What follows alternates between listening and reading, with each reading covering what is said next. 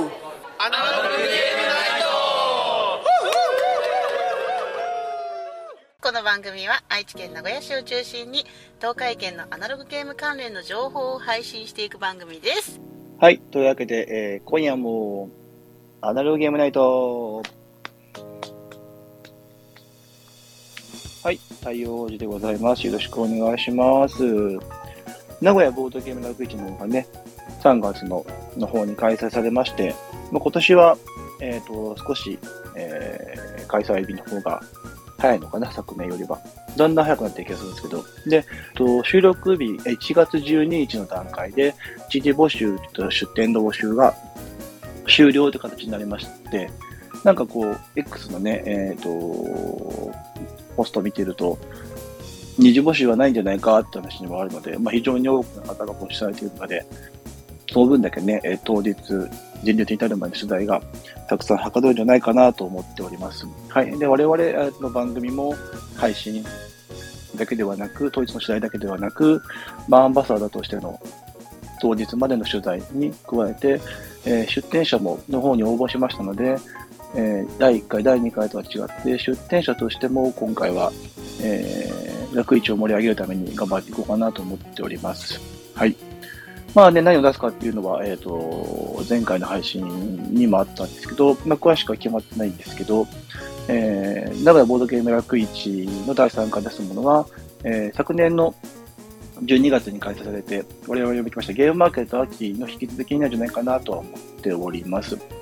で、出店さえ、えっ、と、ブースの形が決まりましたら、あとお伝えできることとか、皆さんにご協力ご協力いただけることがあるんじゃないかなと思ってますんで、まあ、よろしくお願いします。楽市の方ね、取材をしていく形になりまして、今回ね、えっ、と、コラボ配信ということで、えー来週も一応コラボ配信の予定をしております。で配信段階だと、と来週の、えー19日金曜日の方も同じ時間で、お二人ゲストをお呼びしまして、まあ、詳しくはまたリポートするんですけど、えっ、と、楽市のね、スポンサーの話だったりとか、えーその時点では当落通知のが一応決まってますので、まあ、詳しくは出てない、ホームページに出てないかもしれませんけど、まあ、えっ、と、SNS でされまして、まあ、どんな方がこうね、出店者として出てくるのかっていうのも、まあ、情報収集しながら、その辺の開拓していけばなと思っております。で、また、えっ、と、全部の、えー出店者が、えー一覧がホームページに出ましたら、また改めてね、全部の出店者を紹介する配信をしようかなと思っております。はい。でですね、楽市の方も今回は我々出店をするんですよね。だ出店者側で一度も見たことがないので、どんな感じになるのかなっていうのは非常に楽しみなんですけど、図台の方もね、まあ、朝から行く形に、朝からというか、最初から出る形になると思いますので、はい、非常に楽しみだなと思っております。来週のね、一応告知もしておこうかなと思っております。そうですね、えっと、ボードゲームラジオ研究会の方ですね、えー、一昨年以外になるのかな、ボードゲームラジオ研究会の方の、えー、ピピタパーさんと金さんという方をお呼びしまして、ちょっと配信をしておこうかなと思ってます。まあ、今回のね、えーゲストの方もそうなんですけど、えっ、と、ゲームマーケットの現場でお会いしまして、我々ラジオもね、その雑誌に紹介してもらったということで、で、ピピタパーさんという方はちょっと一度お会いしたんですけど、ケンさんという方初めて会いまして、まあ、ラジオガイドの話とか、ね、ボードゲームポッドキャスト、ボードゲームラジオの方を、まあ、好きでいろいろなツイートされてまして、我々の配信も配信してもらってるんですけど、まあ、金さんという方は、あの、金ボードっていうラジオも配信してますので、またその辺も、えっ、と、聞ければなと思いつつ、まあ、楽市の話もできればなと思っております。で、26日の、えっ、と、2週後の、僕はちょっと今、えっ、と、えー配信に参加している方にちょっと DM 送ってる最中でして、まあ、決まればゲスト会という形で3週連続のコラボ配信をしていこうと思ってます。なるべくね、配信ができればいいかなと思ってますので、えっと生配信でもいいですし、まあ、この後ね、この配信も編集されまして、穴げないの配信されますので、えっ、と、先週の分と今週の分もね、編集して、また配信されますので、よろしくお願いしますということですね。はい。で最新回の方もね、えっ、と、この段階ですと、あの柳瀬の、えーボーイズ・イン・ザ・バンドさんの柳瀬の配信も出てますので、よかったらその辺の方も聞いてください。なんかね、店長さんがボードゲームが開くそうなので、えーお近くの方はぜひ行っていただければなと思っております。はい。本当に今回のゲストの方のためにね、結構打ち合わせはせず、今回はぶっつけ本番で話をする形になりますので、我々もこの配信が決まった段階から出されて書籍の方をしっかりと読ませていただきまして、えーまあ、昔からというか、前からこういう試みみたいなものは、特にね、教育関係ではないんですけど、やってまして、しっかりとこういう、なんていうのかな、こう、芯が通ったというか、なんかやれてる方は楽しみだなと思っております。でね、ちょっと全然関係ないんですけど、まあ、最近どうかって話もちょっとしようと思うんですけど、最近ちょっとですね、またね、冬場になりまして、まあ、インフルエンザとかも流行ってるんですけど、コロナウイルスの方がやっぱりこうね、冬場になると蔓延してくる形に、蔓延してくるので、で、まあ、一人の方がね、感染源となって、結局、12人、13人ぐらい、その、職場の中で、こう、お年寄りを中心に感染してしまいまして、それこそね、もう何年か前、コロナの頃の始まった頃だと、もうニュースに出るぐらい、こう、パンデミックというか、こう、感感染してしまって、まあ、ちょっとずつ改正はしてるんですけど、まあ、なんでしょうね、まあ、コロナウイルスに関してとか、ワクチンに関して、いろいろとね、あの、こう、SNS とかを探るとお話はできると、まあ出てくると思うんですけど、まあ、こういう対応は、やっぱり今後も続けていくのかなという感じで、よくテレビで見るなんかね、あの、帽子をかぶってガウンを着てるような感じの対応をしていまして。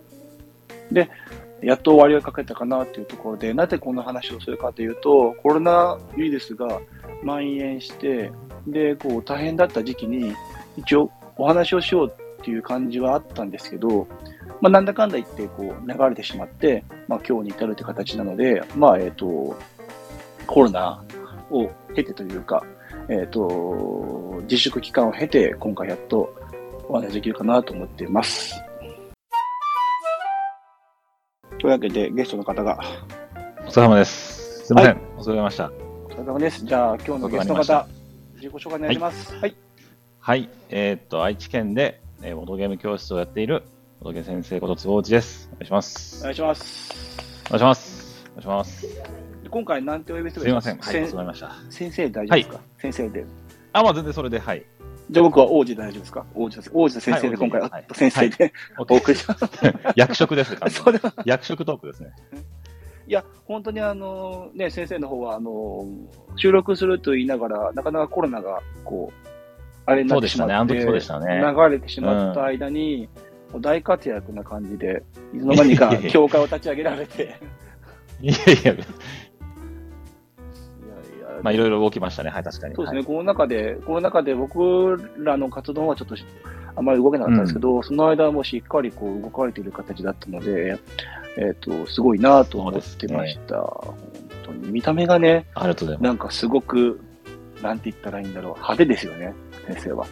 ます。そうかな。派手、まあ、派手なのかなわかんないですけどね。なんか、僕も結構軽いって言われるんですけど、ゲームマーケットでお会いした時に、あ、まあ、そっか、王子も軽い方そう、軽いから、なんかふわふわで 軽かったかなと思って。確かに。はい。確かに。あ、じゃあ、あのね、まあ、僕は個人業なんで、ある程度髪型とか自由なんで、ああ、なるほど、なるほど。なるほどなんかすごいそう、規定がないから。ですよね。あの、個人営業ってもうん自由,、自由な人なので、まあ、自分がね、はい良ければいいって感じですもんね。そうそうそうそうそう。んというわけで、えっ、と、ボドゲ先生の方ですね、もう少し詳しい自己紹介の方お願いします。そうですね。はいはい。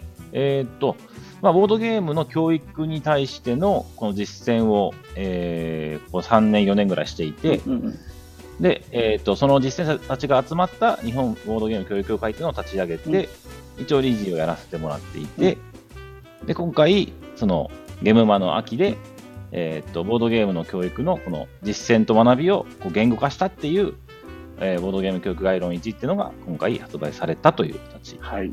では、えっ、でと、す。追って、ちょっとね、ボドゲ先生の、まあ、この辺のお話は他の配信とかでもあったと思うんですけど、まあ、順番に追って、はい。本の方まで行こうと思うんですけど、もともとこう、はいまあ、ほえっと、本は読ませていただいたんですけど、塾講師をやられている時にはボードゲームとの出会いはなかったんですか、ずっと。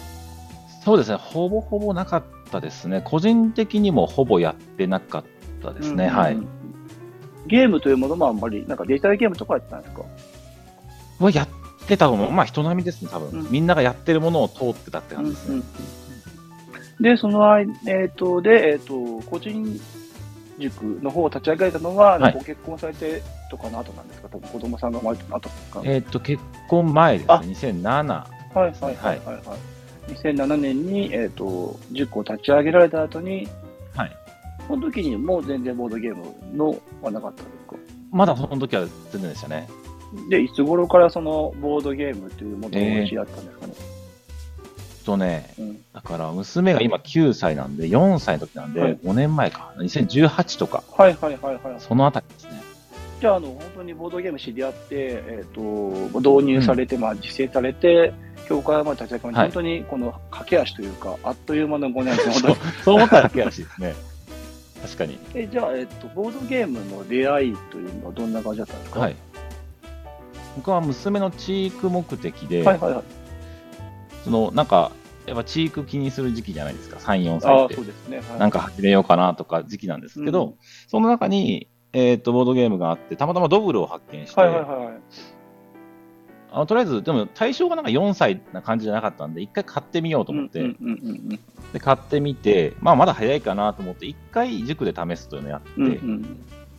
その小学生とか対象に一回やってみて、はいはいはい。そしたらなんかやっぱ、このボードゲーム特有のこの変化の感じとか、うん学力との相関とか、うんうんうんそういうふうに見え見えてきたんですね、うんうんうん普通に楽しんでもらおうと思ったのに、うんうんうん僕はもともと塾やってるから、その学力高い子、あ全然弱いんだとか、うんうんうん。確かにテキパキやれる子って強いなとか、うんうんあミスする人よくミスするなとかうんが分かってくるんで、あこれ、ボードゲーム楽しいだけじゃなくて、そういう見方あるなと思って、うん。じゃあ他のも試してみようと思って、まあ、娘目的で始まったけど、うん。塾で試すうちに、塾で効果があるんじゃないかと思い出して、ざーっと来た感じですね。なるほど。あれなんですか？変なこと聞いてもいいですか？一個。はい、全然いいですよ。はい。あの、ボドゲ先生が塾でやるゲームって、はいあれ、備品、備品で経費で落としてるんですか、ね、なんですか、はい、がっつり経費です。なるほどはいなるほど。がっつりとした経費です。なんかあれですよね、ボードゲームユーザーというか、ヘビーユーザーが、ボードゲーカフェを開くと、なんか、経費になるみたいな感じで、あの、ボドゲ先生は本当に経費としてやってる、なかなかいいですね、それはね。理由がありますねその。辺はそうですね。はい。完全に、そうですね。なるほど。ただその買う時の基準を決めなきゃいけないってちょっとあるんで、うんうんうんその教室に置けるかっていう基準で物を買わなきゃいけないんで、うんうんうんうん。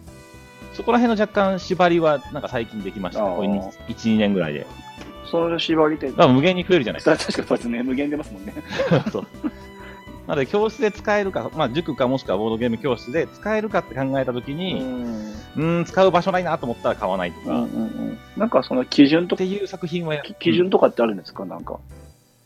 うーんと、まあ、パッと浮かぶのは、うんいつ使うかがまず見えなかったら無理です。ああ、なるほど、なるほ例えば塾だったら、うんあこれ理科で使えそうとか、ど。うんまあ、算数でこういうの苦手な子に使えそうって思ったら塾の方で採用するし、はいはいはいはい。あとは本当にこの今回の概論じゃないですけど、うんこういう力つけれそうだなとか、うんこういうの苦手そうな人にいけるな、うんじゃあ買ってみようって感じで買うことが多いですね。まあ、あれですね、なんか、あのあまり難しいことじゃなくって、僕もなんか遊ぶ人と遊ぶ場所が思いつかないと、うまあ、買わないみたいな感じですね。あそうそういう感じです、そういう感じです。はい。うんなんか、でも、所有欲みたいなのもありますよ、多分ね。これはやっぱありでもあります、めっちゃあります。使わないけど欲しいな。あの本当にそう SNS でめちゃくちゃ見るボードゲームとか欲しいんですけど、でも使い道ないもんなってのめっちゃあります。それはなんか個人的に買ったりするんですか？それは買わないようにしあま、そうなんですか。えす。そう個人的に買ったとしてやるとこないんですよ、結局。ああ、なるほどね。うんまあ、家でやるにしても、うんうちは家族3人なんで,、うんでそこまでゲーマーなわけじゃないんですよね、うん2人は、うんうんうんその新しいのどんどんやろうぜとか、新作何っていうタイプじゃないんですよ。はいはいはいはいはい。だからそこまでその、どんどん新作やろうぜとか、いっぱい棚積もうぜとかならないんですよ、ね。ああ、じゃあなんか、先日のゲームマーケットで新作いっぱい買って、じゃあ遊ぼうぜってわけじゃないんですね。そういう感じじゃないです。本当だから教室でやるときに一緒についてくるみたいな感じですね。あボードゲーム買いときに一緒にやるとか、うんうんうんうん。そういう感じですね。じゃあ、あの、ボードゲーム遊ぶコミュニティとしては、やっぱり塾と、塾に付随するボードゲーム会ってことですよね。そうですね、もうその2本かな。うんうんうんうんじゃあ個人的に、特に最近は家族が完全麻雀に行ってるんで、ああ、読みました。なんか M リーグになんか来たみたいな。はい。そうそうそうそう。完全に今、麻雀に今全振りしてるんで、はいなんか家で3人集まったらもう麻雀やなみたいな。はいはいはいはいはい。なんか麻雀系のゲームいっぱいありますけど、やっぱ麻雀は麻雀の方が好きなんですからね。うーん、まあ、立夏とかありますけどね、ありますよね、うん。そうですね。麻雀ができるのはそっち行っちゃうかな、ああ、なるほどね。今は。でう、ん。さっきドブルを始めたって思うんですけど、はい。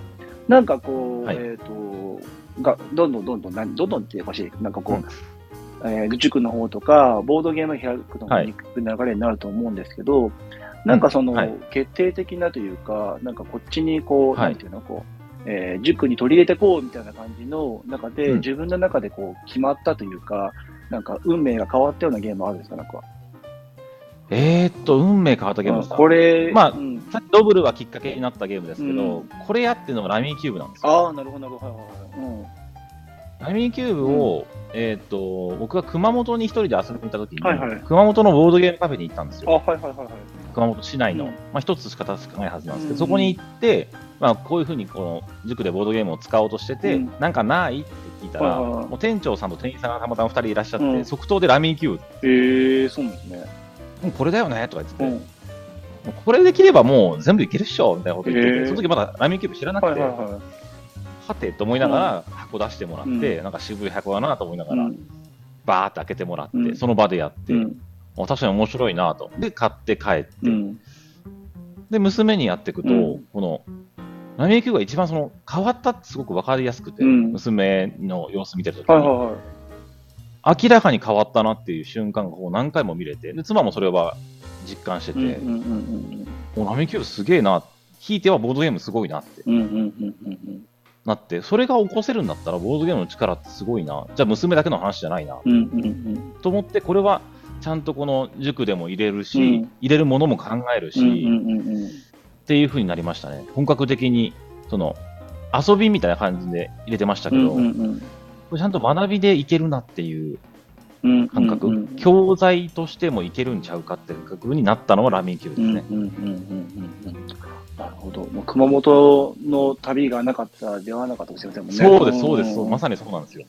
一人旅するって習慣がその一個前の年ぐらいからしてて、はいはいはい。で今回熊本行ってみようって言って行った時だったんで、うんうん確かに。あれなかったら、もっと出会うの遅かったでしょうね、ラミーキューブうに。んうん、やっぱりラミーキューブもドブルもね、あドブルなんかいろんなね、あのバリエーション出てますし、ラミーキューブも本当に世界大会開かれるぐらいありますけど、その教育、なんかね、うんこう、小竹先生とお話しするときに、まあ、本を読んで思ったんですけど、なんかこう、はい。僕らも子供と遊んだりとか、子供のボ、うん。何子供会のボードゲーム会開いたりとかするんですけど、はい、はい。なんとなく、僕も以前書籍を作ってたりとかして、なんか具現、はい。言葉として具現化できないものが、まあ、今回の本に入ってるかなと思ったんですよね。なんかね、なんか理理論立ててってやって、僕らも思ってたんだけど、うんうん。あ、これってこういう理論かなっていうので、まあ、そういう人やってる人だったら、それがこう、いろんなことが落とし込まれてるかなと思うので、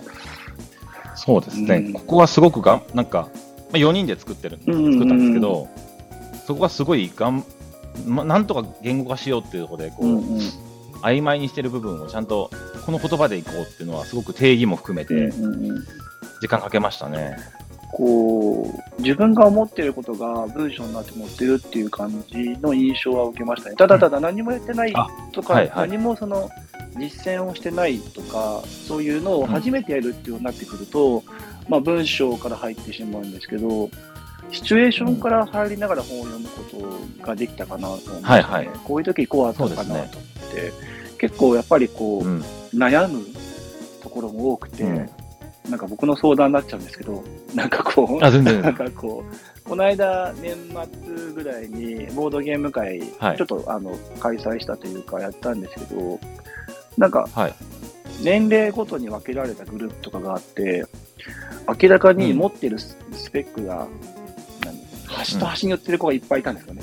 なんかこあ、あ、はいはいはい。う、なんか、なんかじっくりやる子はめっちゃ強い子もいれば、瞬発力が強い子もいれば、なんかいて、端と端があって、なってて、で、6つぐらいゲームやったんですけど、はい。全員1位とドキドキ使って僕、わざと。えこの子は1位だけど、このゲームで0とかうんうん0とか作って、なんか、そういう風な極端な、こう、なんていうの、こう、采配をしてしまって、面白い。面白かったんですけど、うん全員1位のドミノを経験するっていう全部のゲームで。すごい。5, 5人いたんですけど、5 6個やって、1個最後協力ゲームだったので、全員ドミノ1位を作ったんですよ、この後。すごっ。なんかこの人はこうだな、この人はこうだなっていうのをやったんですけど、まあそれがうまくいくいったところもあるんですけど、なんかそういうのもこううん。読みながら、あのーなんだろう、こう、大体そういう回をやると、大体こう反省というか、うん。後悔することが多いんですけど、こんなんでよかったかなと思いながら、でもまあ本読みながら確か、に満足の時反省しないですからね。そうそう、なんか子供とかは特にそうなんですけど、あのー自分が達成感なくても楽しいって言ってくれることが多いこともあって、いいですね、いいですね。うん。だから昔なんかで読んだんですけど、なんか映画の評論家の方がうん。子供、子供映画、子供と一緒に見て、子供の感想を聞いて書くってことを聞いたことがあって、うんうんうんだからこう、子供の、なんかこう、自分が大人で思いながら子供に与えてたんですけど、子供がやっぱりこう、うん。えーとやってもらうと、全然違う体感があるので、そういうのも学びになったかなと思うんですね、今回ね。うんうんうんうんそういうの結構多いですよ、多分ね、塾でやっぱり導入していくと。うん。うん、結構もう頻繁にほど、ほぼ子供とやることが多いので、うんそうですね、多いですね。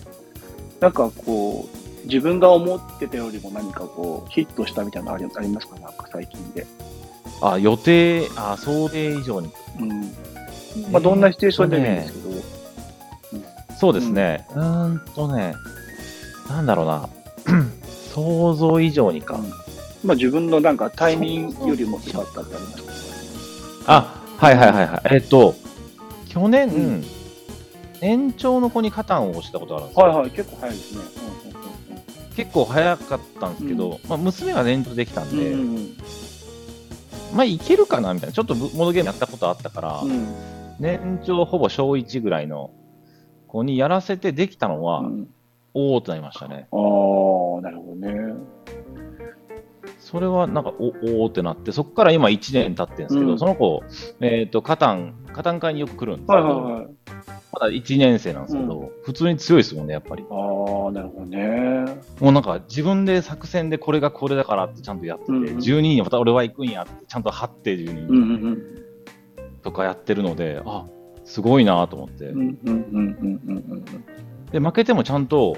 こう楽しいって言って終わるんですよね、ちゃんとその言葉で表現する負けたでも楽しかったって言えるんですよ。なるほどね。うんうん。気持ちいいなこの子はってすごく感じてて、うんうんだからああいうその年長年中とか小1小2ぐらいの時のボードゲームの出会い方って大事だなと思うし、なんかそこがてなんかある意味適齢期というか、うん。はいはいはスタートの適齢期をすごく感じい。る。かな。なんか、まあ、教室だとね、中学生から通うとこもいるんですよ。はいはいはい。ボードゲーム教室に中学生、中1とか中2で通う子もいいるんですけど、やっぱもう癖はついてますもんね、勉強と一緒で。ああ、すでにそうですね。うん。なんかその子のもともと持ってるそのゲームへの感覚とか、考える習慣とか、なんか負けた時の態度とかはもう固まってて、うんうんうんうん。あ、多分なんか嫌な出会い方してんだろうなとか、そのエイペックスとかね、いろいろあるじゃないですか。ありますね、今ね。うんうんうん。乱暴的な感じのゲームとかを慣れすぎてんだろうなって感じることあって、うんうん。それがまだ年中年長がないじゃないですか、うんうんうん。そういう点ではなんかアナログから入っていくのがいいなって思います、ああ、確かに。たな、あの、なんか、簡単に言うと楽しいみたいなところが、その生活する中で、遊んでてゲームの中でっていうのがみんな違うので、楽しいの共有みたいなものが、やっぱゲームでできるのが、多分低年齢の子が、やっぱりこう、楽しいっていうことは、こういうことだよみたいな感じのが、まあ、アナログゲームではあるし、なんか絵本とかもそうなんですけど、なんか自分を投影していくものってなるんで、で、絵本とかってなんかね、桃太郎でもいいですけど、じね、桃太郎になって話をするってことじゃないですけど、なんかこう、あれですよね、あの、ゲームって勝ち負けがついてしまって、やっぱ泣いてしまうことがいるので、なんかこうん。う、負けても楽しいっていうのは、まあ、まあ、ちょっとなんかね、他のでは例えないですけど、負けても楽しい、その場が楽しいとかっていう、いろんな楽しいみたいなものを覚えるのは、癖がつく前の方がいいかなと思いますね、やっぱりね。そうですね。負けて楽しいは、やっぱり、結構低学年ぐらいで何かそういうの触れてないと、うん結構固まるかなっていうのはすごく思う、うんうんうんいますね。なんか正解主義って僕、短期によく使うんうん。ですけど、はい、正解主義、はいはい。うん正解主義の子はやっぱボードゲーム負けたら本当キーキー言いますからね。やらないんですよね、実は。やら正解主義ってどんな感じ？やりたがらないんですよ、正解。あの、100点癖というか、はいはいはいはいはい。結構最近早期教育って多いんじゃないですか。その早いうちからこれやっておきましょうみたいな。あれしていくとやっぱりその、できて偉いねとか、うん。その年齢より上の方ができて偉いね、そのできることを褒められてるんですよね、ずっと。はいはいはいはいはいはいはだからできてない時とか、うん負けることを想定した生活してないんですよ、い。ねはいはいはいはい。慣れてなういというか。ん。だからボードゲームって普通に運とかあって負けることあるじゃないですか。そうですね。引き生まれますもんね。あれが許せないんですよね。ああ、なるほどね。うんうん自分を否定されてるというかう、んうんうん。だからボードゲーム嫌だってこう言うんですよね。なるほどね。具体的に、じゃんけんとかは、ねうん運だ、運って分かってるからまだいいんですけど、うんボードゲームって運かどうかの加減って分からない子多いので、そうですね。うんうんうんうんうん。それはなんかね、結構一定数いる気がする。ああ、なるほどね。なんか楽しいもそうだけど、なんだろう、こうん。う、なんか、うん、そうですね。その、コミュニティの中で楽しいが共有されてればいいんですけど、その正解しみたいな感じで、負けることが分からない、うん分からないことへのなんか恐怖みたいなのがありましたと思うね。そうそうそうそうそうそう。うんうん。だからボードゲームは特に正解がないじゃない。こういう方法もあればこれもあるし、うんうんこの方法でやっても負けることがあるってうんいう。世界に入ったことがないというか、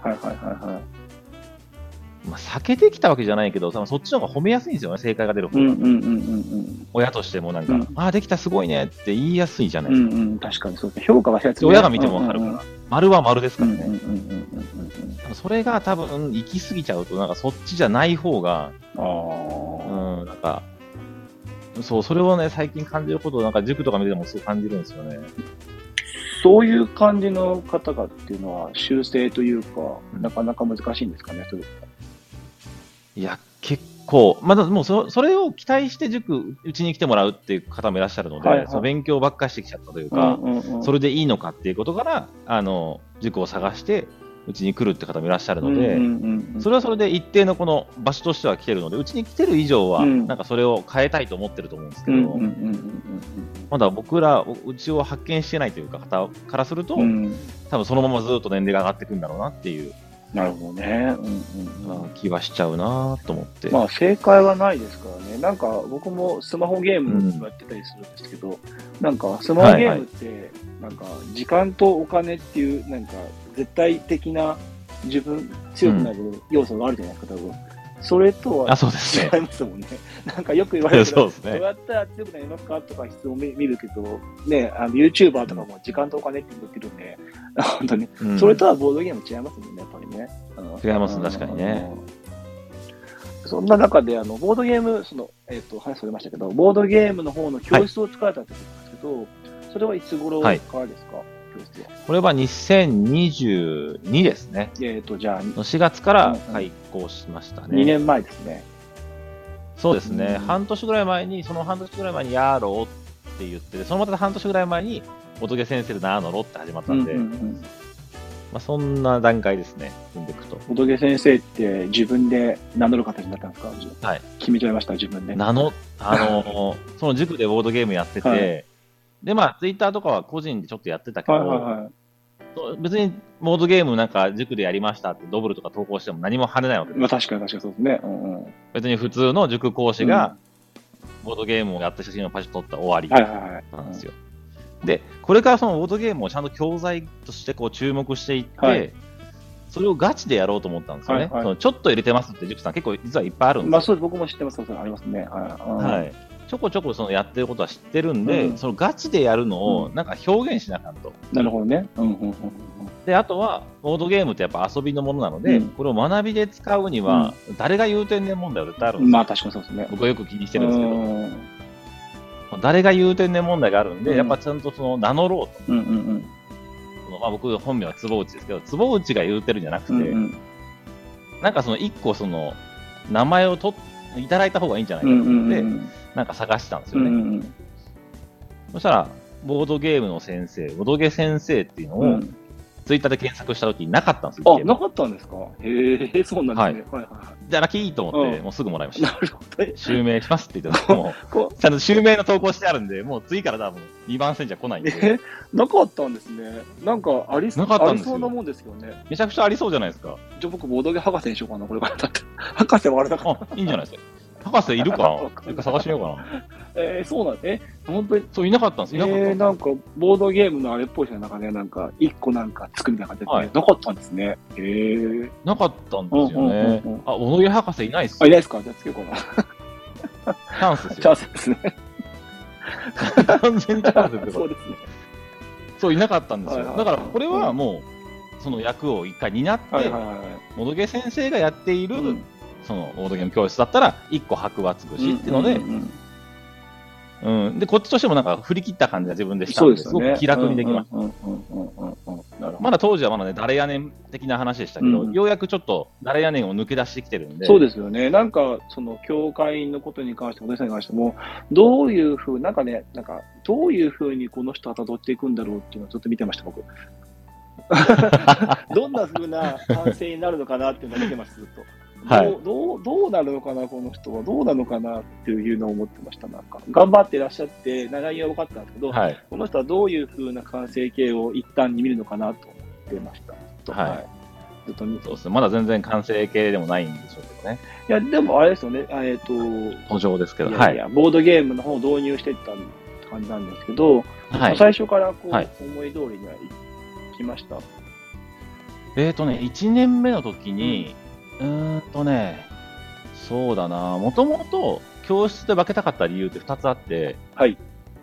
まあ、塾でもボードゲーム使ってたけど、あえてボードゲーム教室で別にしたかったのは2つあって、うんうんうん1つは、その塾でボードゲームを使ってたんですけど、はいはいやる時間がない子っているんですよ。ああ、なるほどね。うんうんうんうんその勉強をやれてない子とかは、うんやっぱそっち優先になっちゃうんで、うんやれてないからボードゲームをできない。うんうんうんうんそれって結構本末転倒というか、勉強以前の問題のところをボードゲームで解決したいのに、うんうんうん塾に通ってるがゆえに、うん勉強せなあかんから、まあ確かにそうですね。ボードゲームができへんんですよ。うんうんうんでこれ結構僕、ジレンマがずっとあって、うん。うんそれが、いうんうんや君こそ必要なのにと思いながらも、なんか計算問題までやってるとか、うん。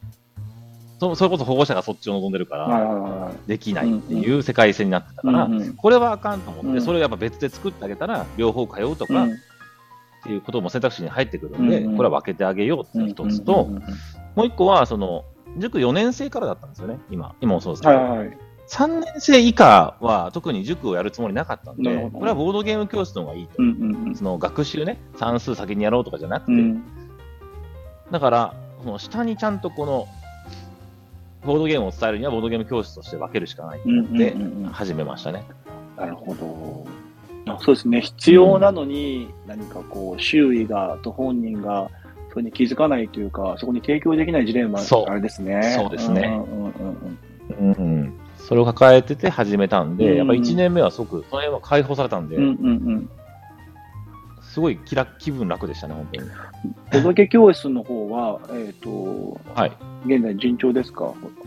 あの、展開の方は。えーっとね、まあ、何をもって順調とするかあれですけど、うんまあでも、あのー順調と言えるんじゃないですかね。わかんないです。あの、比較するものがないからあれですけど、うんうんまあ、順調じゃないかうん。な。年齢的にはどれくらいの配分なんですか？小学校とか。えーっと、一応クラス3つ作ってて、はいはい年中年長さんのクラスと、うん小1から小3のクラスと、うん小4以上のクラスがあるんですけど、はいはいはい小1から小3のクラスは一番多いんですよ。ああ、なるほど。はいはい。塾に入る前ね。ゾーンとうんそうですね、本当に入る前で、うんうん小4以上も結構同じぐらいの数いて、うん年中年少はまだ少ないって感じですね。うんうんうんうんうんうんうん年中年長か。がまだ本当に少ないってうん感じですね。まだこれからかなっていう感じ。えっ、と、まあ、教会のこともそうなんですけど、なんかこう、一応ビジネスとしてやってるんですよね。教室ということは。はい。はい。そうです。ちゃんと記者をいただいて。ですよね。はいはいはい。なるほど。はい。で、また3年、4年の、1年から3年の方の方がまた塾の方に行くっていう流れも今後、そうですね。そうです。うん。これはもう2年目以降はそれが起きてて、うんまあ両方併用する方もいれば、うん3年生までボードゲーム教室やって、4年生から、まあ、塾に移行するとか、うんってことは想定して動いてる感じですね。うんうんうんなるほどねだから、まあ、保今護者の方としても、そこが先は見やすいんですよね。ある程度ね、塾にやっぱり通うっていう習慣づけも必要ですからね、多分ね、行くそうです、それもあります。うんはい。この教室に行くっていう習慣にもなりますね。うんうん何かもう、今、1年から3年とか4年以上で流行ってるゲームとかありますか、なんか今、こ流行ってるわ。熱い熱いゲーム。うん。そう、授業の中にフリーっていう授業が週に、あ、月に1回あるんですよ。はいはい、はい。もう自分たちが好きなやつやっていいよって、お母さんも来てもらって、うん。授業が1時間なんですけど、好きなのやっていいよって、知らないやつはまあ、インストするから、あの、好きなやつみんなでやっていいよっていうので、うん。僕多分十何人集まって、2択か3択作るんですけど、うん。大体入ってくるのは、犯人は踊るは結構マストで入ってきますね。ああ、なるほどね。はいやっぱはい。人数調整聞くのもあるから、うん。最後それにしようみたいなことは言うことが多いかな。うんうんうん。あとなんだろうな。そう、犯人は踊るは結構マストだな。うんうんうん。あとね、あの、まあ、同時にあれですけど、猫の手は結構。ヘビー用ってされてますね。協力系の、ボードツナさんの。はい、ボラトさんの、はい。はいはいはいはい。は結構、あの、特に小1から小3のクラスとかでは、うんうん頻度高いかな。うん。ねうん、絵の可愛さもあるし。うんうんうんうんうん。あと、なんだろうな、よく回ってるのなんだろうな。あ、イカサマゴキブリね。はいはいはいはいはいはい。イカサマゴキブリは、小4以上のクラスでは結構回るな。ああ、なくなりますよね、顔ね、あれね。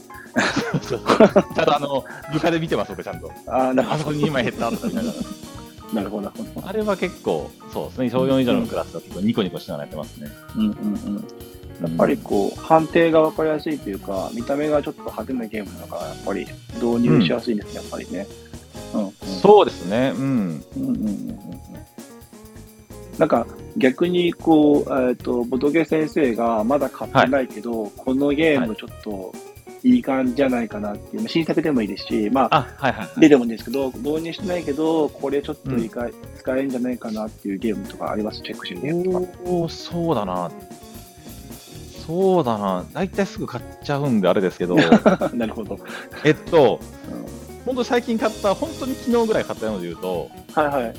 あの、これこう宣伝になって申し訳ないんですけど、いい。あの、音声配信やってるので、はいはい。今日ちょうど、その、ボードゲームのある子育てを18年続けた親子の話を、配信したんですけど、うん。そこで、その、うん。そのお母さんたちが親子で流行ってるの何ですかって言ったら、今、うん。はるかなる希望法なんですよ。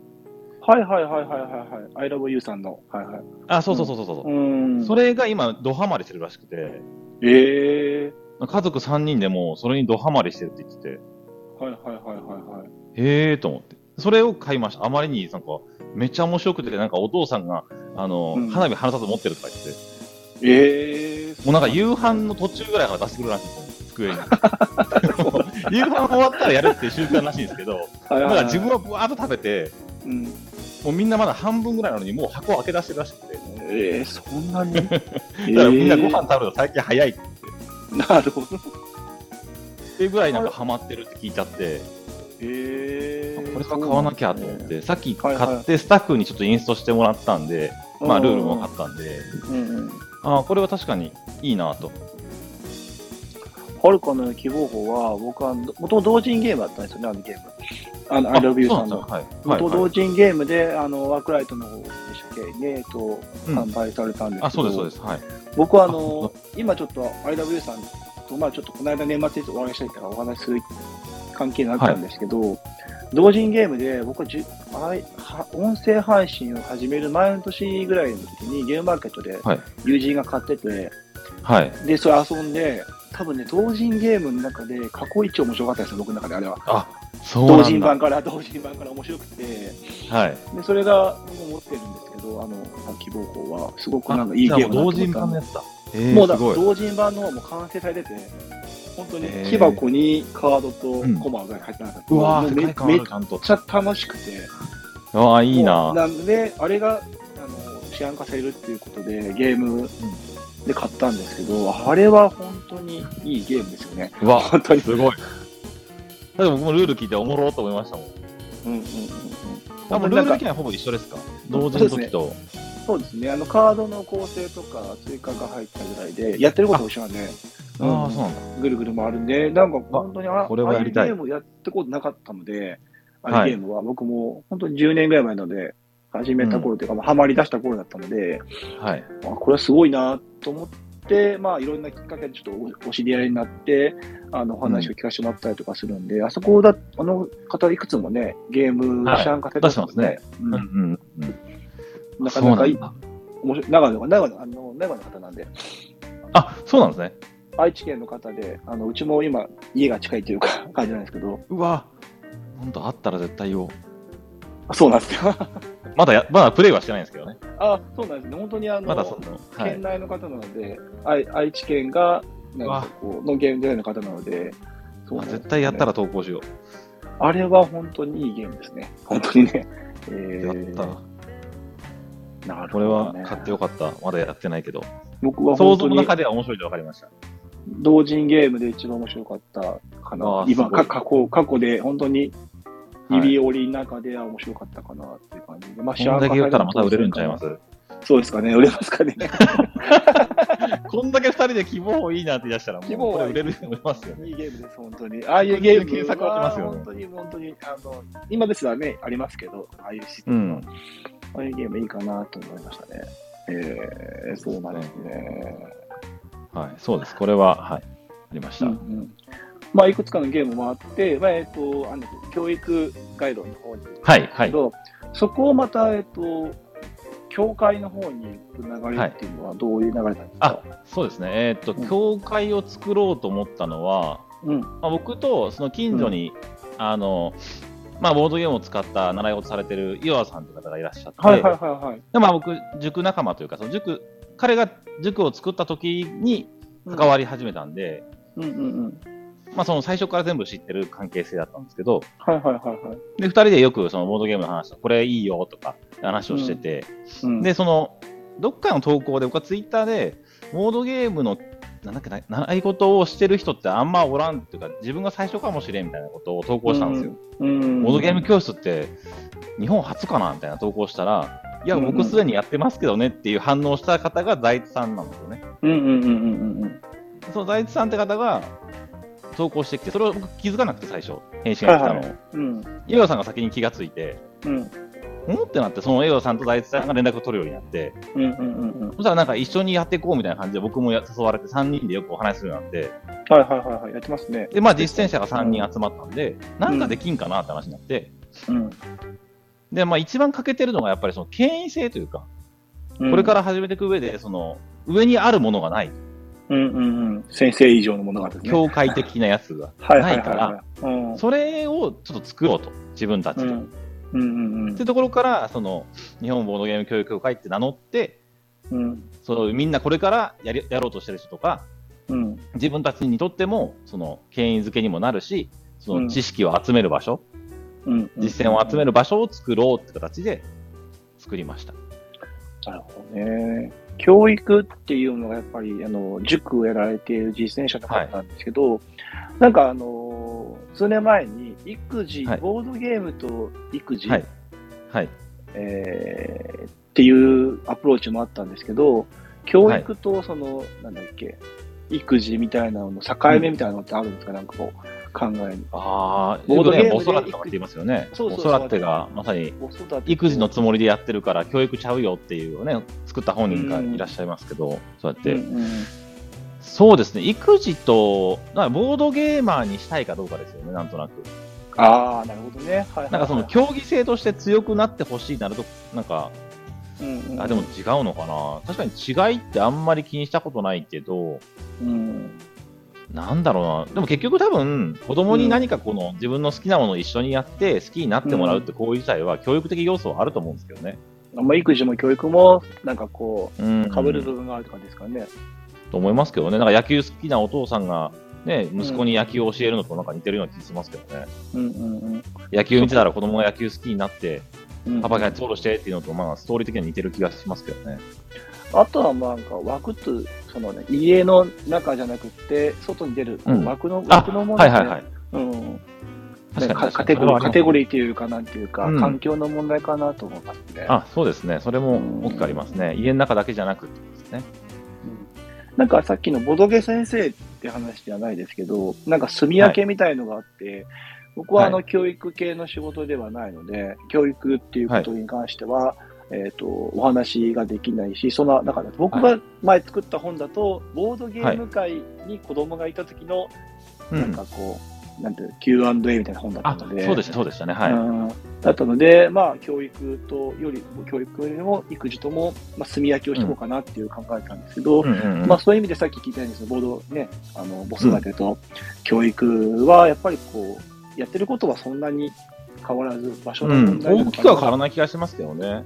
うんうんうんうん僕よくその教育って何かみたいな話をするときに、うん。うん。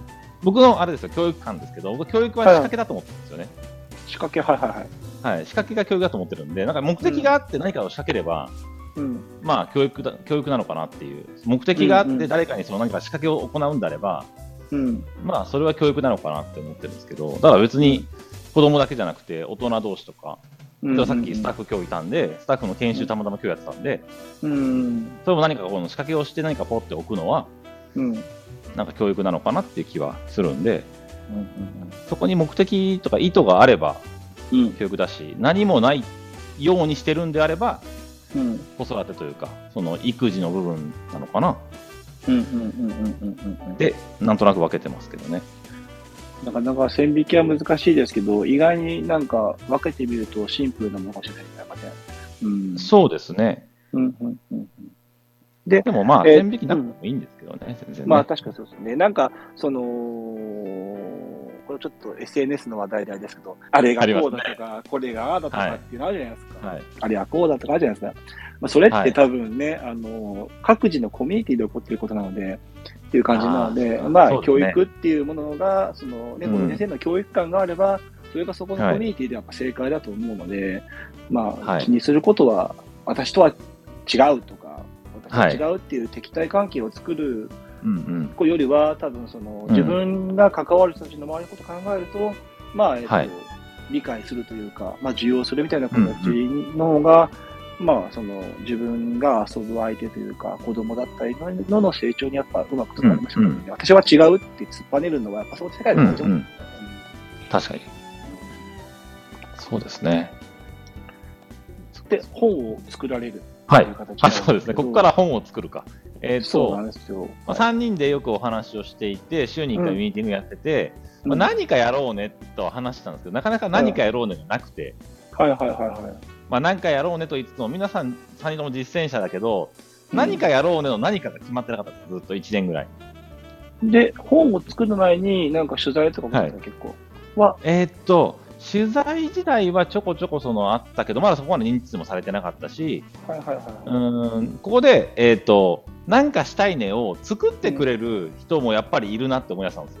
3人い。だけじゃなくて、誰か多分そういうのをまとめてくれる人が、うん志があって、まあ、うん実践者みたいな、まあ、興味があって、そういう人いないかなって探してたんですよ。うんたまたま探してて、フラこういろんななんかツイッターとか見てて、うんってなったのが、まあうん後に4人目に入ってくるボドパパさんなんですけど、はいはい、ボドマはい。を僕がスカウティングしてるんですよね。そうなんですね。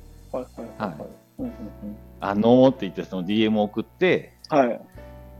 あの、まあ、モドパパさん個人でやってるいろいろなんかサイトとかを作ってたんで、それを見たんですよね。うんうんこれはすごいなと思って、これ作れる人と一緒にやりたいなと思ったんですよ、直感的に。はいはいはいはい。全く面識なかったんですけど、はいはいとりあえず一回連絡しようと思って、DM 送って、うん長々送って、ダーはい。って、こういう経緯でこういうのやってて、僕はこういうの興味あって、おばあさんこういうのすごいですよねって、わーって送って、うん。で、それにちゃんと返信が来て、はい。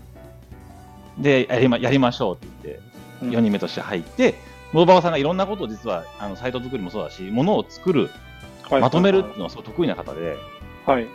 その僕らがやりたいこととか、こういうふうにしたいんですよ、ちゃんとこの、なんていうんですか、形にしてくれるんですよ。はいはいはいはいはいはいはい。それで何か作ろうが、この何かを作れそうな感じだったんですよね。はい、ホームページは全部ボボさんが作ったんですか？基本的には、はい。はいはいはいはいはい。レイアウトとか、そのちょっとした画像とかも、うん、基本その作ってくれて、はいはいこれなら、なんかそのみんなの実践を集めた本というか冊子が作れるんじゃないかってところに、はい。1年ぐらい前か、ちょうど1年前ぐらいかな、に思った感じですね。で、それが書籍の方に行くって形ですね。そうですね。もうもうガチで作ろうってそれをゲームまで出そうっていうところまでうんうん行って、うんうん。そこにまあ、あの、マイルストーンというかそのゴールを置いて、うん間に合わせる作業というか、うんうんうん。1年ぐらいやってたかな、やってましたね。うん毎週ミーティングやってとか。うんうんううん。ん。そう。今考えたら大変でしたけど、本作る上で一番大変だったことってありますか？なんか。これまさにさっき王子言ってた言語化ですよ。言葉にするのむずくて、うん例え、ば、えーっと、例えばカタンを取り上げると、カタンって、例えば交渉があるから交渉力ってつくよねって、なんかみんなが思うわけですよ。うんうんで、交渉力ってバーンって書くとして、でも他のゲームに交渉力がつくゲームってあんまないんですよ。その今回僕が紹介したやつの中にも。そうですね、あんまなかったその1個のためだけに交渉力っていう、そのカテゴリーを作るのかっていう、その名名称を。はいはいはいはいはい。ってなると、そこだけのために作るんだったら、もうそれぞれのゲームごとに特殊な、なんかなんとか力を作っちゃっていいのか問題があって、はいはいはいはいはい。それは避けようと。うんうんうん。なんか、どちらかっちゃうから避けようって。無限じゃあ、その。交渉力をもっうんとその分解して、うん。交渉に必要な力にすれば共通でいけるんじゃないかと。例えば論理的思考力とか、うんうんうん。あの、コミュニケーション力とかで分ければ、交渉力はないけど、交渉力で使う力は掲載できるんじゃないかっていうので、その、はいはいはいい。ろんなゲームのその最小公倍数か、うんうんうんうん。最大公約数か、最大公約数を考えるのが大変です。そうですね。なんか、僕も仕事で言い換えみたいな感じですよ、多分ね。あ、はいはいはいはい。なんか伝わり方がどう伝えたいかとか、どう伝わるみたいな感じの言葉の言い換え力がいっぱいつかないと、あれなって、なんていうの、こう、言語化する上で、頭の中では文章が出る前に、いろいろと文章を書いちゃってるから、なんか、はい。うまく言い換えられないことがあるんですよ、ね。なんかはいこう、はいはい。わ交渉。っていうな言葉をな言い換えてみたりとか、そのこううん分けてみたりする作業は、僕の仕事の方でもやってるので、いかに細分化できるかとか、そういかにそうです。そうですこう言い換えれるかとか、誰に向けて書いてるかっていうなってくると、うんで、今回教育になってくると、なんか、ざっくりではなくって、なんかこう、さっきがね、なんかね、教育の、教会の後がついてて、うん先生のこうバックがついてるんで、それを背負ってのなんか言葉で選びたいの大変ですよ、多分ね。うんそうなんです。だから定義とかをちゃんと、あの、広辞苑とか、ちゃんと図書館まで行って、全ページちゃんとメモしやりましてたね。とかをはいはい。やりました、やりました。ああれまた見ましたあれもやりました、ちゃんとやりましたね。だから後から、もちろん突っ込みどころはあるんでしょうけど、うんのうん僕らが3人、まあ、4人で思ったのは、ガチのやつを一回作ろうと。はいはいはいはい。ふわっとした冊子とか、学びになるよみたいな感じじゃなくて、これマジやなって思ってもらえるものを世に出そうっていうのがあったので、結構そのレイアウトとか細かいところまで、色の配分とか、文字の大きさとかフォントとかも全部含めて、うん。結構、まあ僕はこだわってないんですけど、僕の役割じゃないんで、はいはあの、みんなそれぞれが自分の役割を結構こだわってやったという形い。うんうんうん。ちなみに、ボドゲ先生はどこにこだわったんですか、その本は？あ、僕は、えっと、正直、中身に関しては、うんあの、ほぼ貢献してないというか、あそうなんですね書いや、喋って、あの、やってるんですよ。やってるけど、あの、文字打ってないというか、はいはいはい。例えばその、色のレイアウトとか僕苦手なんで、はいはいはい。デザイン系は全くわかんないんですよ。はいはいはい。なるほど。その、なんか、緑色これぐらいの濃さでいいかなって言われても、まあ、いいんちゃいますって言って終わっちゃうんですよね。うん、なるほど。は いなんか、これとこれが反対色だからどうのこうのか全然わかんなくて、はいはいはい。そこも全くお役に立てないんですよね。うんうんうん。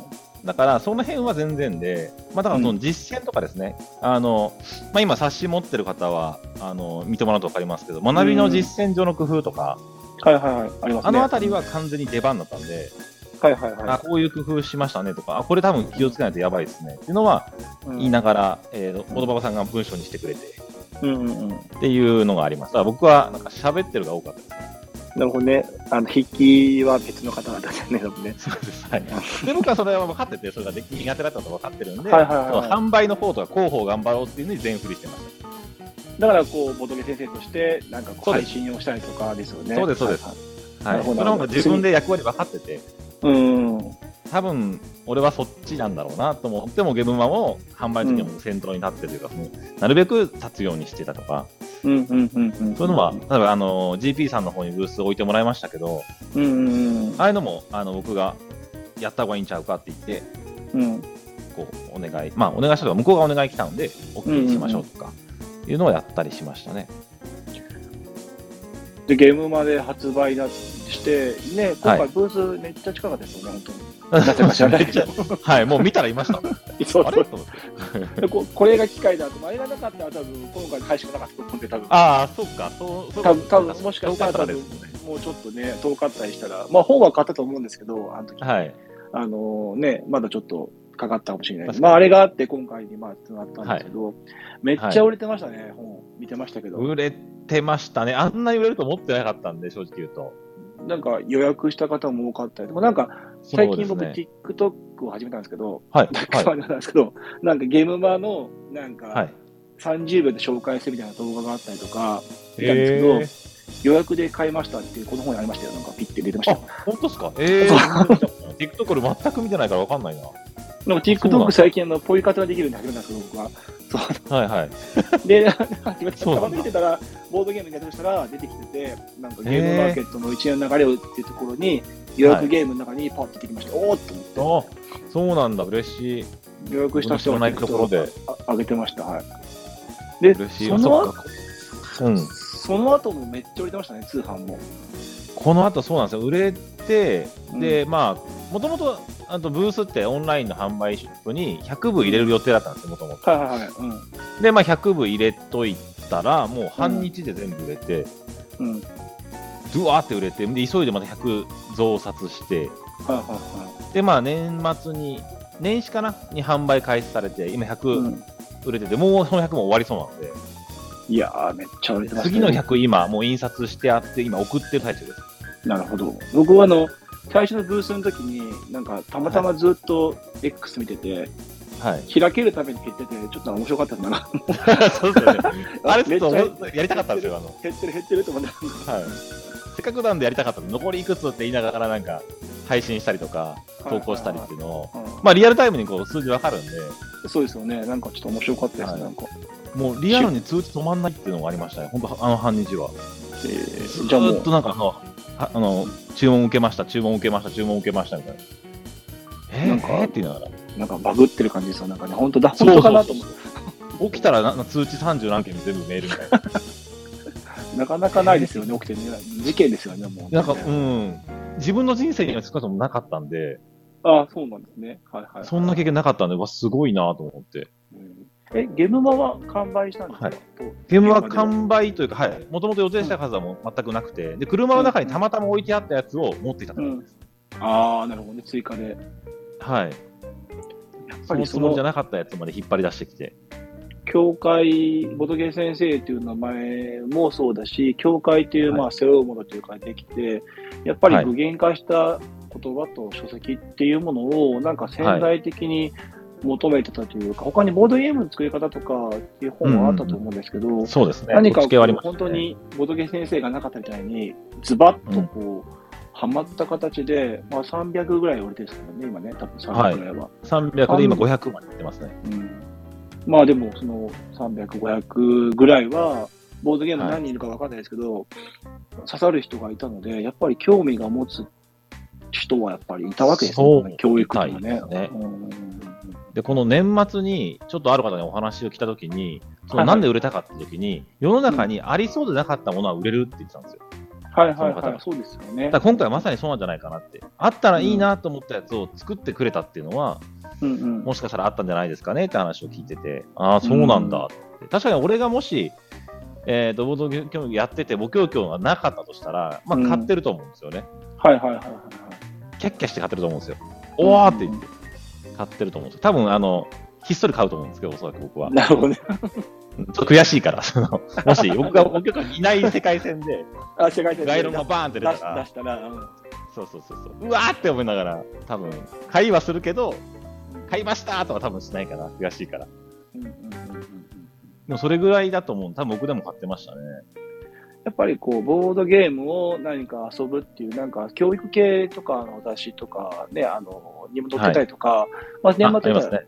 載ってたりとかしたりするんですけど、まあ家族ととかっていう年末でっていうコミュニティがあるんですけど、やっぱりそういうので紹介されたりとか、面白いボードゲームの本とかっていうなんかね、いあの、さムック本とか出てるんですけど、あ、ありますね。はい。やっぱりなんかそういうところのラインがなかったし、やっぱりその、皆さんね、教育者である、なんか、なんていうの？こう、説得力みたいなものがうん。乗ってきたのもあるし、まあ、口コミもああ、るし、これ本当にね。ありそうでなかったかなと思って、うん僕も。絶対に買おうと思って買ったので、ありがとうごで、ざいます。本当に読んで、本当に僕が長年悩んでいたことが言葉として具現化されて、なんかこう、うまくね、あの、切り分けられていて、うん。自分の思考が整理できたなとは思いましたね。だから、やっぱりこう、あはい教育、まあ何こう、僕も仕事もそうですけど、ずっと勉強しないと成長しないんだなと思いましたね。ボードゲームに関しても。あ あまあ、僕もそうですよね。皆さんそうかもしれないですけどね。やっぱりなんか、なるべくね、100個近く、50個以上は年間やろうと思ってるんですよ、ボードゲームは。去年も80、うん70ぐらいやったんですけど、まあ数やるちのもあるけど。ゃんと覚えてるんですね。あ、もうなんか手帳え、にそれメモってるんですね、ちゃんと。手帳にボードゲーマーとかですか？あ自分手帳にメモってて購入してて、で、購入したす日も。書いてて、遊んだ、遊んわだあ、すごい豆。書いてるんですよ。いいなで、なんか、年間ランキングつけてるんで、穴げないで。あ、そっか、そ。の区区分けもつけてて、で、去年の11月からもう36個が出てて、うん多すぎるな、まあ、そのチェックして分かんなくなっちゃうので、予約したやつとか全部書いてたんですけど、でもやっぱり遊ぶ力というか、遊ぶ興味みたいなものも、だんだんだんだん年齢とともに薄れてくるのがあってて、でまあ、そはいの子供と遊ぶ機会っていうのがやっぱり、ね、いくつかあるんですけど、うんうん。なかなか、毎回ね、本当に子供と遊ぶと、なんか自分の本当に繰り返なんか力のなさみたいなものがあるので、そういうものはなんか、この本で多少、僕的にはちょっと救われたかなっていうか、ああ、あ具現りがとうございま化されたかなと思うので、なんか、す。はい。もうもうボロボロになるのまでカバンに入れてるんですよ、僕いつもずっと。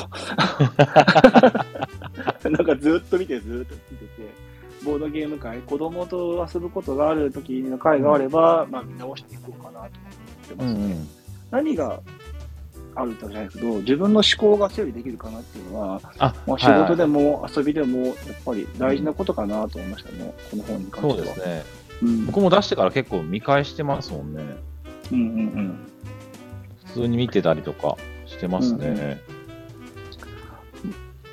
でもこれは言ってましたよね。1があるってことは2があるですよね。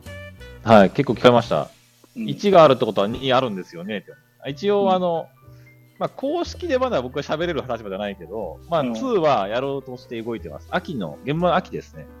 あ、なるほど、1年以内に。年日で、うん、うん。秋ごとに行こうみたいな話で、うんうんうん。ゲームマ秋で2を出す。で、毎年こう2、3とかでゲームマに出店していくみたいな感じにしたいね。っていう話をしてました。えーでもこれくらいやっぱりこう、真面目なというか、はい。なんて言うんだろう、塾の、何か、うん。えっ、と、なんて言うんだろうな、うん、冊子として、これだけガチで作って、2、3とは、まあ、期待がかかるというか、ぜひそうですね。楽しみにして購入はしたいと思ってるんですけど、あはいりがとう。まあ、ボードゲームの教育協会もそうなんですけど、はい。としての前に、まずボードゲー先生として、なんかこう、目標というか、野望みたいなのもありますか？なんか。野望ですか？ややっていきたいなと思うのは。あの、ボードゲーム教室でもそうですけそうですね、やっていきたいのか、ううんーんとねど、どれ話そうかな。結構いくつかあるんですけど、はい、はいはい何がいいかな。一番なんか、ちょっと面白い、悩むな。面白い、面白い。面白いやつ？面白いやつか。面白いやつか。これやったら面白いと思うんですよね、みたいなのありますかいやー、待って、面白いやつか。何しようかな。あ、ハードル上がったな。そうですね。まあ、おもろいというか、一番のなんか最終目標みたいなのを、はいはい。最近よく音声配信とかでよく喋ってるんですよ。うんうんうんなんか音声配信のチームで、最終目標、これだったよねみたいな確認でよく喋ってるのが、僕が、はえーっと、文部科学省に呼ばれるっていうのがゴールなんですよ。あー、なるほど。はいはいはいはいはい。その文部科学省で、例えば、学習指導要領とかにボードゲームを入れようと。はいはいはいはい。で、他の国入ってるんですよ、実は。他の国で入ってる国があるんですよね。クランソースですよね、やっぱね。んそうそうそう。だから、うん入れる世界線あるんですけど、その時うにん知らないから、知ってる人探そうと時に、一番手に僕が出てきて、呼ばれるっていうのが最終目標なんですよ。ああ、見えますね、その世界線。いや、わかんないですけどね。だから、そうんの問いエヴァになってれば、うん。呼ばれるんじゃないかなっていう、はいはいはいはいはいはい。そういう世界線で、えっと、みんなで、なんか、もなんか、頑張ってもらってると思いますし、僕も頑張ってるのそうだけど、ありますうね。ん。そういう感じです。なんか先生とか教会とかっていうところとかで、なんかはいボードゲームを紹介する番組だったりとか、YouTube とか、そのね、はいネット番組とかで、うん。まあ、どうやって探してるのかなっていうのを考えたときに、そういう要領があれば、ボドゲ先生とか教会っていうのまた引っかかると思うんで、あそうですねま、全く夢ではない世界線ですよ、多分はいそれがね。うんうん、はい。ああ、わかりやすいですね。それは。そうですね。まあ、まあ、僕がひねり出したわけじゃないですけど、なんかみんなで喋ってるうちに、うんうん。まあ、これかな、みたいな。へえ。文科省に呼ばれるっていう世界線へーあったらみんな、みんなで行こうねって話をしてます。呼ばれたら、音声配信のみんなでドロドロしていこうかっていう話をしてまなるほどね。みんなで乗り込むぞって。ど。なんか、そうなったら、この人、俺の友達って言いますね。そうそうそう。投稿見てね。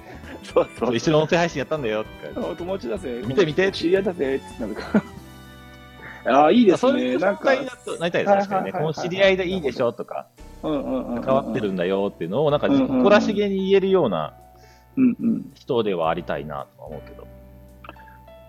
教会の方は、まあ、2、3、はいまあ、本を出していくと思うんですけど、はい何か、ボトゲ先生からいろいろ話してたなんかこう、そうですね目的みたいなのありますか？会としては、えっ、と、う教会を大きくしたいっていうのが一つあって、はいはいはい。その大きくしたいもまあいろいろあるんですけど、うん。例えば法人にする、一般社団法人とかの法人格を持つとか、はいはいはいはいはい。今は4人でやってるんですけど、人を増やすとか、うん。そういうことは、えっ、と、多分段階的にはどっかでは出てくる。うんうんうんうん。まあ遅かれ早かれ出てくるんだろうし、えっ、と、やっぱこんだけ反響が、その、望郷概論があったから、うん。それをちゃんとこの追い風にうんうん動かなあかん時期なんちゃいますかっていうのは、なんか全員それは一致してるうん。うんうん。感じかな、イメージ的には。なるほどなるほど。はい。なんかこう、歩んでいこうとしてる道が、なんか、そんなこと絶対できないでよと思えないというか、しっかりと、何かこう、世界線の中に、あの、たどり道の中にあるんじゃないかなと思える目標ですね。ありがとうございます。なんか先は明るい気はしてて、僕は教育って考えると、そうですね。教育って考考ええると、感じのイメージはないので、うん。だから僕は結構前向きにやれてるし、多分そう思う人が多いから応援してくれる方も多いんじゃないかなと察してますけど、なんか、一般的になっていけば、なんか、アンパンマンみたいになるといいですね。なんかね、絶対うん。ここを通るっていう、なんか毎回。はいはいはいはい。絶対にこのね、あの、今日ボードゲーム教育教科が通るような、いいですね、はいなんかね。絶対子供が通るみたいなのがいいですね。なんかね。はいはいはい絶対知ってるみたいないいですね。絶対アンパンマン、みんな知ってるっていう。アンパンマンって通るじゃないですか。行くためにやめてく通るる通りますね。ねみたいな感じで、ボードゲーム協会を必ず通るようななんか、のが多分あるといいですね。多分しっかりとして何か、やめたっていう感じにはならないようなしっかりとしたね、こう、まあそうですね。そうはならない感じがしますね。うんはい。本職との親和性というか、本職とかっちりこまあそうですくそうですね組んでる。ところもありますので、うん。もう僕はそれが結構、その、うんよりガチでいけるというか、うんうんうん。この辺はやっぱあるので、はい。そこは良かったなと思いますね期。待できると思います、本当に。ありがとうございます。はい。なんか本当にしっかりと話せてよかったです、今日は。そうですね。がっつり喋ったことなかったですよね。そうですね。何回かお会いして、そうですね。あぐらいそうですね。ちゃんとは喋ってなかったですからね。そんな感じですけど、一応1時間ほど喋ったので、本当だ。その後ね、あの配信切った後にちょっとね喋るのはあれなんですけど、配信というか、はい。収録を一回切った後に喋ることはあるんですけど、まあ、はいこんな感じでちょっと、元毛先生周りの話をしたんですけど、はい。はい。そのがっつり話したのが初めてなんですけど、はい。こんな感じで、今日の配信どうでした？感想は？そうですね。まあ、なんか話す雰囲気は分かってるんで、まあ、話しやすかったし、うん。うん。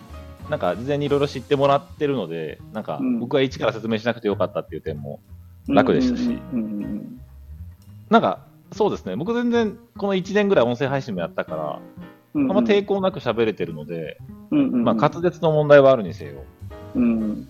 まあなんか話したいことは話せたかなって気はします。よかったです。はい。僕もなんか、ちゃんとお話ししたことがなかったので、それこそ、はい、ちゃんと面と向かって話したのはゲームマーケットだと思うんですけど、あそうですね。本当ですよね。でもあの時はそんなに喋ってないですよね。1、そうですね2分ぐらい。出てくださいよって言って、そうですね。お、出るんですか？あ、そう、楽市の話しなくてよかったんですか？あ、しました。っていうか、楽市出るんですか？今回。応そう、募しました？楽市、。そう。楽市は、の、まあ、いろいろありまして、うん。まあ、その、尺の問題からそんな喋れないけど、あ出ないんですよ、はい今回。あ、僕出れないんですよ。えー、残念ですね。そうなんですよね。あ、うん確認ですよ。物販がなきゃダメですよね。さすがに。そうですね。物販ですよねですよねそうなんですよ何か。うんうんうんその、物販できるものが個人的にないんですよね。ああ、なるほどね。はいはいはいはい。なので、今回出れなくて、でもなんか、まあ、もちろんお客さんで行くのは全然あるんですけど、うんうんうん。例えばなんか取材班で行くとかっていう線ないのかなっていう。ああ、去年とかありましたよね、あの、プレスそうですね、ありました。んそうそうそう。取材班の方いらっしゃったから、うんその僕らができる取材の仕方ってあるだろうなと思ってて、うんうんそれがもしなんか需要があったら、それで、まあ僕らが、まあ僕個人かもしくは僕ら、お仕事が行って、うん。その取材をしていろいろこう、調査するとか、はいはいはいはい。ことはできるかなって気がするんで、ワンチャン取材班の線を、これは王子にお願いするっていう。いやー、いいと思いますよ。あの、プレスの募集が多分始まると思うんで、僕もですか？それも多分、僕もそれ多分行くと思うんで、その例年通りだと多分あると思うんで、あの多分いけるんじゃないかなと思ってます。だあのそうですよね、僕だと、ただブースいっぱい回ってとか、当日も、えっ、と、ブースを持つので、そこで配信したりとかもあるんですけど、やっぱりこう、ボドゲ先生というか、教会が話す視点の配信みたいなものは、うん。何かこう、楽市っていうイベントを、そのはい。教会によって切り分けるというか、なんかこう、うまく調理してるんじゃないかなと思うので、多分その、ボードゲームをね、い、っぱい買いましたとか、YouTuber とかが来ましたとかあると思うんですけど、うん。やっぱその、できない、こう教会じゃできない人ができるんじゃないかなと思ってます。あ、そうですね、そうですね。はい親子にね、取材、インタビューするとかね、うんそういうこともできますし、だからそういう層をなんか、取材できればいいかなと思うんで、ですよね。それをまた後日、ボードゲーム先生の配信で出せば。取材班の線が来たぞ。ああ、なるほど、いいですね。いや、取材班で行きたいなって話を今日、本当にしてて、昨日、今日と。みんなで話してたんで、うんうんうんうんうん。これは取材班の線があるな。いいと思います、多分。なんか、はい。ゲームマーケットみたいにね、事前に情報が出れば、なんかね、あの、協会で気になるゲームとかっていうのがね、配信できると思うので、そうですね。いいですね。また、ライバルですね、取材の。いやいやいや、まあ、配信ちょっとまたするかもしれないですね。おすすめ何線とか。そうですね。そういう配信でもいいかなと思います。なんで、はい。そういう感じの貢献の仕方ってあると思うんで。はい。一応、楽市の関係の配信をしていこうと思ったので、うまくまとめました。大丈夫です。はい。よかった。ありがとうございます。というわけでですね、今回は、ボドゲ先生の方をお呼びしまして、まあ、日本ボードゲーム協会から、えーとはい出されました、ボードゲーム教育概論1が出るまでのお話をはい。いたしました。というわけで、楽市の方もね、取材の方はいの募集があれば、その中でいくと。で当日じゃあお会いできますね。はい。はい、そうです。はい。というわけで、番組を終わろうと思うんですけど、ありがとうございました。ありがとうございました。はい。今回のお相手は、太陽王子と、そしてゲストの、ボドゲ先生でした。はい。じゃあ、えー次回お楽しみにしてください。えー頑張ってください。はい、せーの。グンナイ。グッナイはグッナイ。ーい。